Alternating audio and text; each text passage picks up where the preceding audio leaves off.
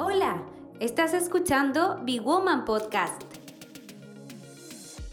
Hola a todas, todos y todos los espectadores. Somos Big Woman Podcast y hoy tenemos el gusto de estar con la doctora María Belén Camarada. Ella es licenciada en química y doctora en química. Su trabajo de doctorado estuvo asociado a polímeros conductores y durante su doctorado estuvo en Alemania aprendiendo de programación.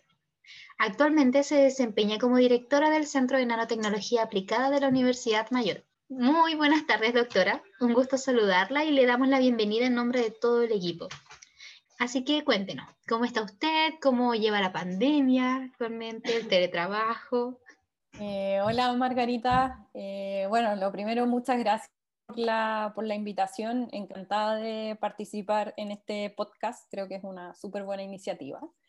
Estoy bien, con harto trabajo, porque la pandemia inevitablemente nos hizo cambiar algunas cosas, algunas maneras que teníamos de trabajar. Por ejemplo, en mi caso, yo ya no puedo ir al laboratorio, gran parte de mis actividades están siendo de manera remota acá en mi casa, porque estamos con un sistema de turno. Entonces, esos han sido los principales cambios respecto al modo de trabajar. Y también en los tiempos creo que ha sido mucho más extenuante la jornada de trabajo en comparación a jornadas anteriores, en comparación a lo que era antes de la pandemia, porque estamos muy pendientes del computador. Yo paso muchas horas en el computador, muchas reuniones al día, entonces eso agota, pero en general, por lo menos de salud, todo bien. Muy bien, claro, la pantalla, el computador, el teléfono, las llamadas. Uf. Sí. Pero es lo que nos tocó. Para comenzar, doctora, nosotros quisiéramos saber qué rol cumple dentro de la investigación y qué fue lo que le inspiró a dedicarse en esta área. Eh, bueno, yo soy directora del Centro de Nanotecnología Aplicada de la Universidad Mayor. Este centro se inauguró el año 2017. Somos en la actualidad siete investigadores que tenemos proyectos en relación a la nanotecnología, eh, que son proyectos bastante aplicados. Esa es una, una diferencia que, que tenemos con, con, otros centros básicos de investigación, eh, donde nos interesa generar nuevo conocimiento en relación a la, a la nanociencia, pero también generar un impacto a nivel social, o sea, que estos proyectos o este conocimiento no solamente se quede en el laboratorio, sino que alcance eh, a solucionar problemas, por ejemplo, en, la, en, el ámbito de energía, de agricultura, eh, tenemos otro proyecto actualmente que tiene relación con el combustible de cohetes. Eh, y así, diferentes, diferentes actividades que desarrollamos actualmente.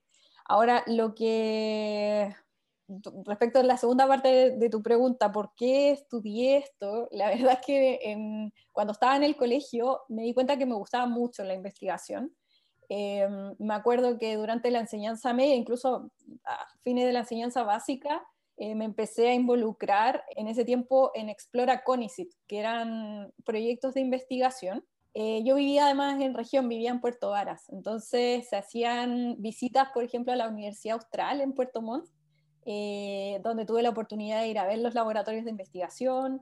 Me gustaba mucho trabajar con proyectos en esa época, proyectos aplicados. Me acuerdo que tuvimos un, un proyecto con, con el uso de la basura para generar gas, eh, destilamos chicha manzana, también me acuerdo, en el colegio, para, para, obtener combustible para nuestros mecheros. Entonces, en ese sentido, tuve suerte de que en el colegio nos animaban bastante para, para hacer investigación.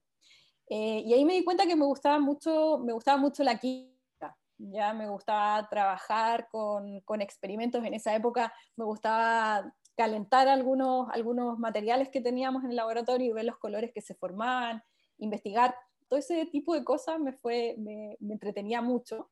Y lo que sí tenía claro es que no me gustaba trabajar con, con cosas vivas, con, plantas o con células. Eh, y aparte como que tenía un poco de miedo con la sangre, por eso que dije, mm, creo que lo mío es química. Por eso me, me decidí a estudiar licenciatura en química, que en, ese, en esa época no, no, era algo tan, tan normal. En mi caso, había como una predisposición a que uno estudiara o ingeniería comercial o medicina o para ser abogado. Pero era un poco rara la carrera que había elegido, pero afortunadamente tuve el apoyo de mis papás, eso es súper importante. Y además tenía claro que me gustaba mucho la investigación, entonces yo me imaginaba como en un laboratorio con una bata blanca eh, y por lo mismo quise hacer el doctorado. Entonces, desde que salí del colegio tenía, tenía claro eso. Doctora, y me imagino que igual ha sido difícil lidiar tanto con el ámbito profesional como en el personal. O sea, me refiero en ese sentido, ¿hubo en algún momento donde no se sintiera capaz de superar algún obstáculo que se haya presentado o que haya querido renunciar?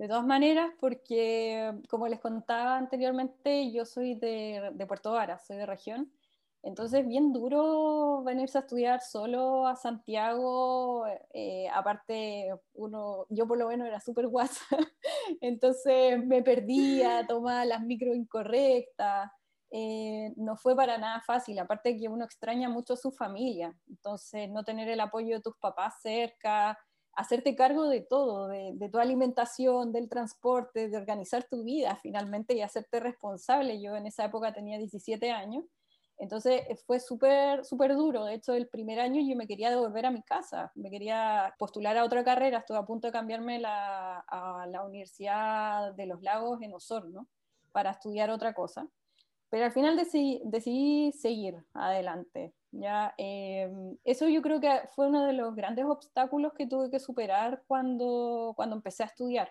Eh, luego, bueno, me fui acostumbrando, recibí ayuda de, de, mis mismos compañeros, tenía una compañera que, que me ayudaba y me sigue apoyando hasta el día de hoy cuando lo necesito. Eh, porque, por ejemplo, no sé, cosas básicas, yo no tenía donde lavar mi ropa, entonces ella con su abuelita se coordinaba para que yo fuera a la casa de su abuelita a lavar ropa.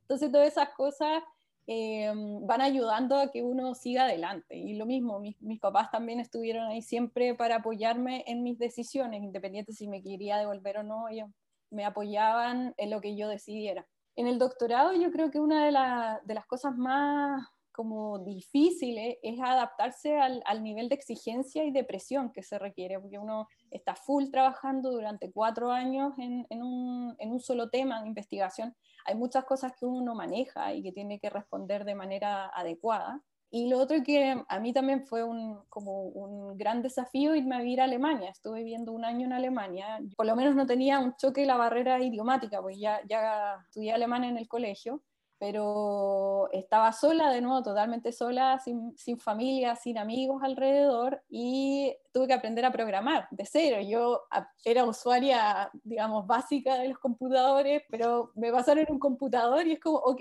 haz tu propio código en un lenguaje de programación, en, Fortran, me pidieron que programara. Entonces tuve que empezar de, de cero a aprender. Eh, ahí lo, lo más genial fue que habían habían compañeros en el doctorado ahí en, en Alemania que eran de Argentina, ellos muy amables me, me, pasaron ese conocimiento y al final de un año eh, pude aprender. Y otra de las cosas que me tocó también como fuerte pasar fue que mm, tuve una reacción inmunológica durante mi estadía en Alemania, entonces estuve bien enferma y pasarlo solo también fue complicado pero siempre uno tiene el apoyo de alguien, va saliendo adelante y yo creo que, que de alguna u otra manera uno sigue persiguiendo sus sueños. Eh, así que al final todo salió bien y acá estamos. Muy bien. Doctora, y en relación a eso, si bien entiendo que tuvo mucho apoyo, desgraciadamente, ya sea de familia o gente externa, eh, pero ¿qué es lo que la motivó a seguir para cumplir sus sueños y en realidad poder llegar donde está en este momento en su carrera? Sí, yo creo que lo más importante es que yo disfruto haciendo lo que hago. Ya, yo no, para mí lo que hago no es un trabajo, no es como que hoy me tengo que levantar y tengo que ir a investigar al laboratorio para nada hago mi trabajo con mucha pasión, ¿ya? Entonces creo que eso es lo más importante, es algo que, que yo perseguí desde el colegio, como les contaba, algo que, que, me apasionaba en ese entonces y me sigue apasionando. Y esas mismas fuerzas, esas mismas ganas son las que te hacen seguir adelante al final y, llegar a cumplir tus sueños. ¿Y qué es lo que estoy haciendo ahora? Trabajo en algo que me gusta, trabajo haciendo proyectos de investigación, es algo que a mí me llena mucho. Entonces creo que soy súper afortunada de que lo que hago como trabajo eh, me, me, guste tanto. Qué rico eso, qué rico sentir eso. despertarse todos los días y saber que no, no, no va a ser un martirio. Doctora, y conversando más desde una perspectiva social, por el hecho de ser, de ser mujer, ¿le han hecho preguntas que ha considerado fuera de lugar durante una entrevista de trabajo, por ejemplo? Sí, la verdad es que durante, mi, durante el colegio o durante incluso el programa de, doctorado no, no, sentí tanta esa diferencia, quizás en esa época yo no lo tenía tan claro. Em, pero en general, en, tanto en, en, mi casa o en mi colegio, siempre me incentivaron a seguir, a, a perseguir lo que yo quería hacer, independiente si era algo que hacían los hombres o las mujeres.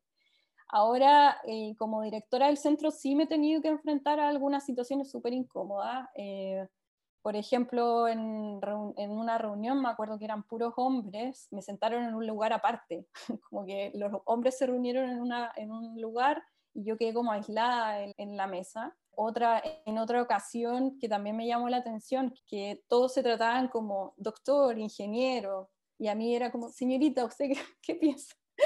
O, incluso no, no, te, no, te, dejan hablar porque eras mujer. Entonces eso, eso me ha pasado varias veces. Eh, y en algunas ocasiones, cuando estaba hablando con colaboradores de, de otros países, me preguntaron si, si, iba a tener hijos pronto, porque que lo considerara como va a ser la postulación al proyecto o no. Entonces, eso creo que a un hombre no le haría. Creo que esos han sido una de, la, de las situaciones en que he sentido la, la diferencia de, de, ser mujer al final. y a modo de opinión, eh, ¿qué cree usted que debería cambiar o que le falta al sistema que se rige hoy en día en Chile para potenciar sus habilidades en la ciencia y en definitiva la de cualquier colega o futuro colega? Creo que, que Chile bueno, en general en la ciencia estamos enfrentando una, una, crisis bastante importante en términos de financiamiento. Ya en general, en el, en ámbito científico, hablando transversalmente, no de hombres y, tampoco de mujeres, pero sí repercute más esa situación en las mujeres. Eh, siento que se han dado algunos cambios, estamos discutiendo cosas que antes normalizábamos, por ejemplo, el, el, abuso de poder o el acoso sexual hace años atrás, por lo menos cuando yo estudiaba, estamos hablando de 10 años atrás, esto no era un tema, era algo que se asumía y que uno lo aceptaba y que no, no decía nada, principalmente yo creo que por miedo aunque todos, todas conocíamos la realidad de, estas situaciones, con, incluso con otras compañeras. Siento que se ha ido avanzando, pero aún nos falta mucho. Lo comparo con Canadá, que tuve la oportunidad de ir en, en febrero de este año, antes de la pandemia, y que ellos efectivamente tienen códigos al interior de la universidad para evitar ciertas situaciones de, de acoso en la universidad y también para para garantizar la igualdad de género dentro de, las unidades de trabajo. Acá en Chile creo que nosotras como mujeres también tenemos que hacernos partes de este cambio, porque yo creo que no, no todas entendemos que, que, hay que en algún minuto equiparar en la cancha. Hay que darle la oportunidad a las mujeres que durante muchos años no han tenido las mismas oportunidades que los hombres entonces estamos en, esa época en que podemos generar ese cambio. Eh, creo que esa es una de las principales, los principales métodos que nosotras como mujeres podemos aportar para hacer un cambio en el sistema. Bueno, aprovechando un poco esto, ¿cómo cree eh, que se percibe el liderazgo femenino en su área de la nanotecnología? ¿Ha aumentado un poco la colaboración de mujeres? Eh, hay bien pocas mujeres. La verdad, yo trabajo, nosotros somos siete investigadores y yo soy la única mujer y la jefa además. Sí. Y en el ámbito de, la ciencia, digamos, más química y de nanotecnología, hay súper pocas mujeres, muy pocas mujeres. Entonces, eh, entonces estoy como súper abierta a colaborar tanto con hombres y como, que como mujeres, pero en general es bien bajo el porcentaje de, de mujeres todavía en ciencia. Sí, la verdad es que sí a partir de su experiencia, o sea, de todo lo que nos ha contado y ha podido compartir, eh, ¿qué consejo le daría a quienes nos están escuchando y que tengan las aspiraciones o quizás se vean inspirados por todo lo que usted nos dice? Para principalmente los estudiantes que, por ejemplo, más adelante tienen que decidirse por algo que estudiar o, o que están en un momento en que, que no saben bien qué, por qué decidirse, yo les diría que, que se decían por lo que, por lo que les apasiona, por lo que les gusta hacer que si es arte, si es música, si es ciencia, pero que sigan sus sueños, porque finalmente es, algo que si les gusta hacer, no va a ser como un trabajo, ¿ya? Entonces que, que tampoco se dejen controlar o influenciar mucho por, por, no sé, por la opinión de, de familiares quizás, o, incluso en el colegio, que te, que te, dicen, no, tienes que seguir este camino, porque, o incluso te dicen, oye, esa carrera no la estudian las mujeres. Eso no está escrito, eso en ninguna parte es así. Somos, todos tenemos las mismas capacidades, ¿ya? Y que partiendo de eso, uno tiene que elegir qué es lo que más te gusta hacer en la vida. Yo creo que ese sería el, el consejo para, para aquellos chicos que, que están prontos a elegir o o, en el futuro, que, que, escojan lo que, lo que les hace felices al final. Eh, muchas gracias, doctora, por compartir sus experiencias con nosotras y con todas y todos los que nos están escuchando. Eh, ahora daremos paso a una pequeña ronda de preguntas de algunos estudiantes de cuarto medio del Liceo Comercial Insuco que eh, vieron su video de presentación y quieren saber un poquito más de usted y su trabajo. Entonces vamos a ir con la primera pregunta.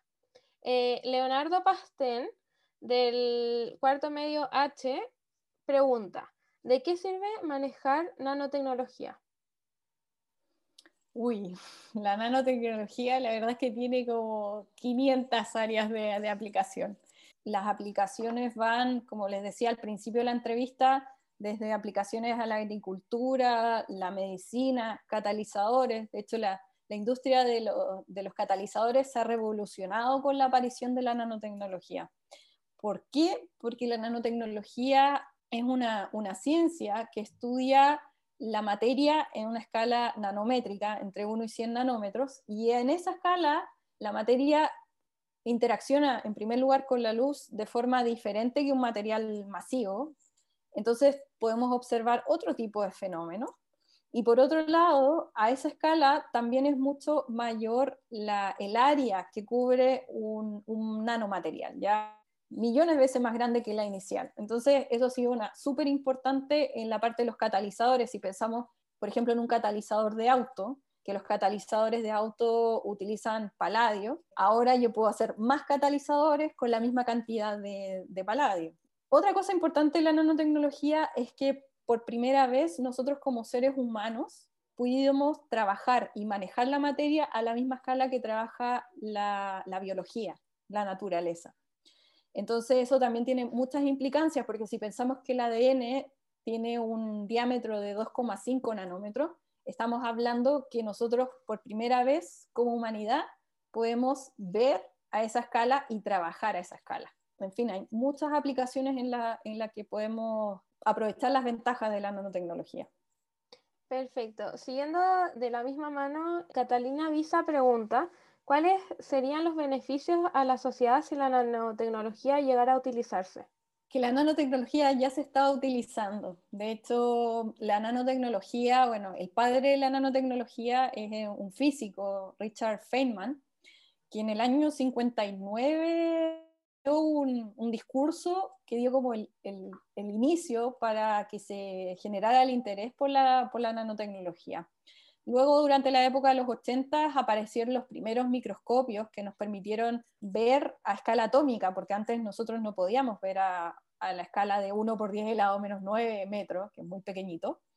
Eh, y con eso se pudieron primero, las primeras manipulaciones de átomos yo creo que uno de los grandes impactos que, ha tenido la nanotecnología, y yo creo que, todos nos hemos dado cuenta, es cómo ha ido evolucionando la computación y la tecnología. Y eso se, se ha dado por la evolución de la nanotecnología, que nos ha permitido hacer transistores lo más pequeños posible.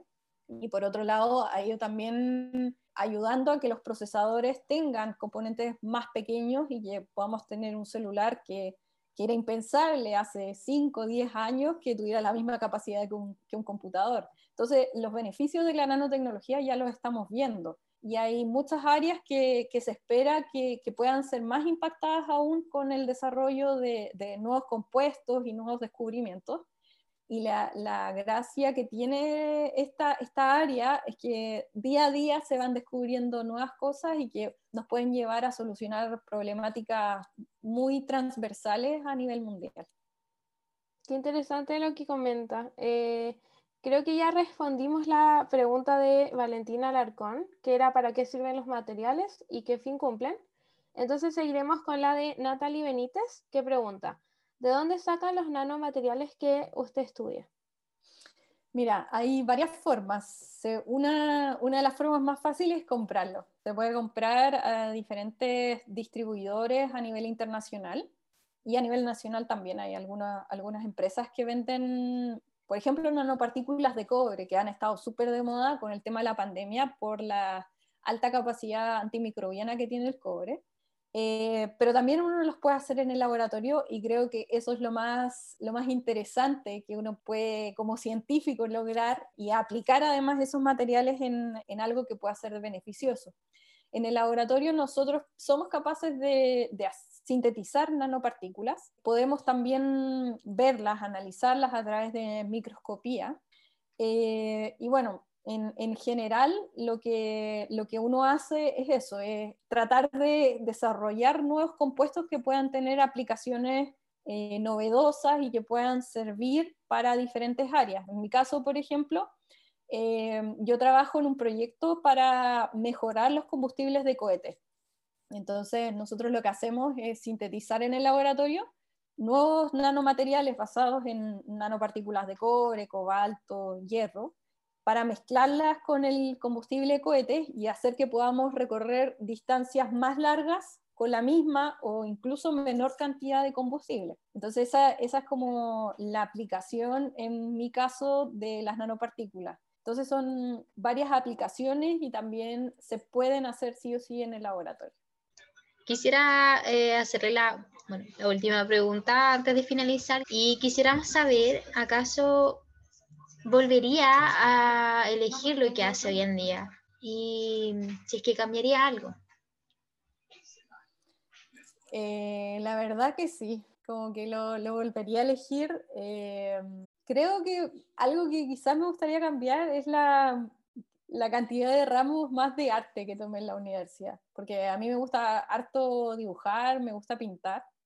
De hecho, en algún momento, durante también el cuando estaba en el colegio, eh, pensé en estudiar arquitectura. Eh, y durante la universidad tuve la oportunidad de tomar ramos y creo que tomé uno solo, que era acuarela. Creo que podría haber tomado más ramos de, más del área humanista y más del área artística. Creo que es súper importante mantener un balance en lo que uno hace pero sí o sí eh, estudiaría y me haría el doctorado de nuevo, definitivamente. Muchas gracias, doctora. De verdad, muchas gracias por su tiempo y por aceptar nuestra invitación a participar de esta instancia. Y nuevamente hablo en nombre de todo el equipo, porque realmente quedamos súper contentas, sobre todo con Paulina, que nos tocó hacer la entrevista a usted, porque de esta manera generamos mayor visibilidad de, de su aporte a la comunidad científica y sobre todo el aporte de las mujeres en general en disciplinas que son necesarias para el desarrollo y el crecimiento del país. Así que muchas, muchas, muchas gracias.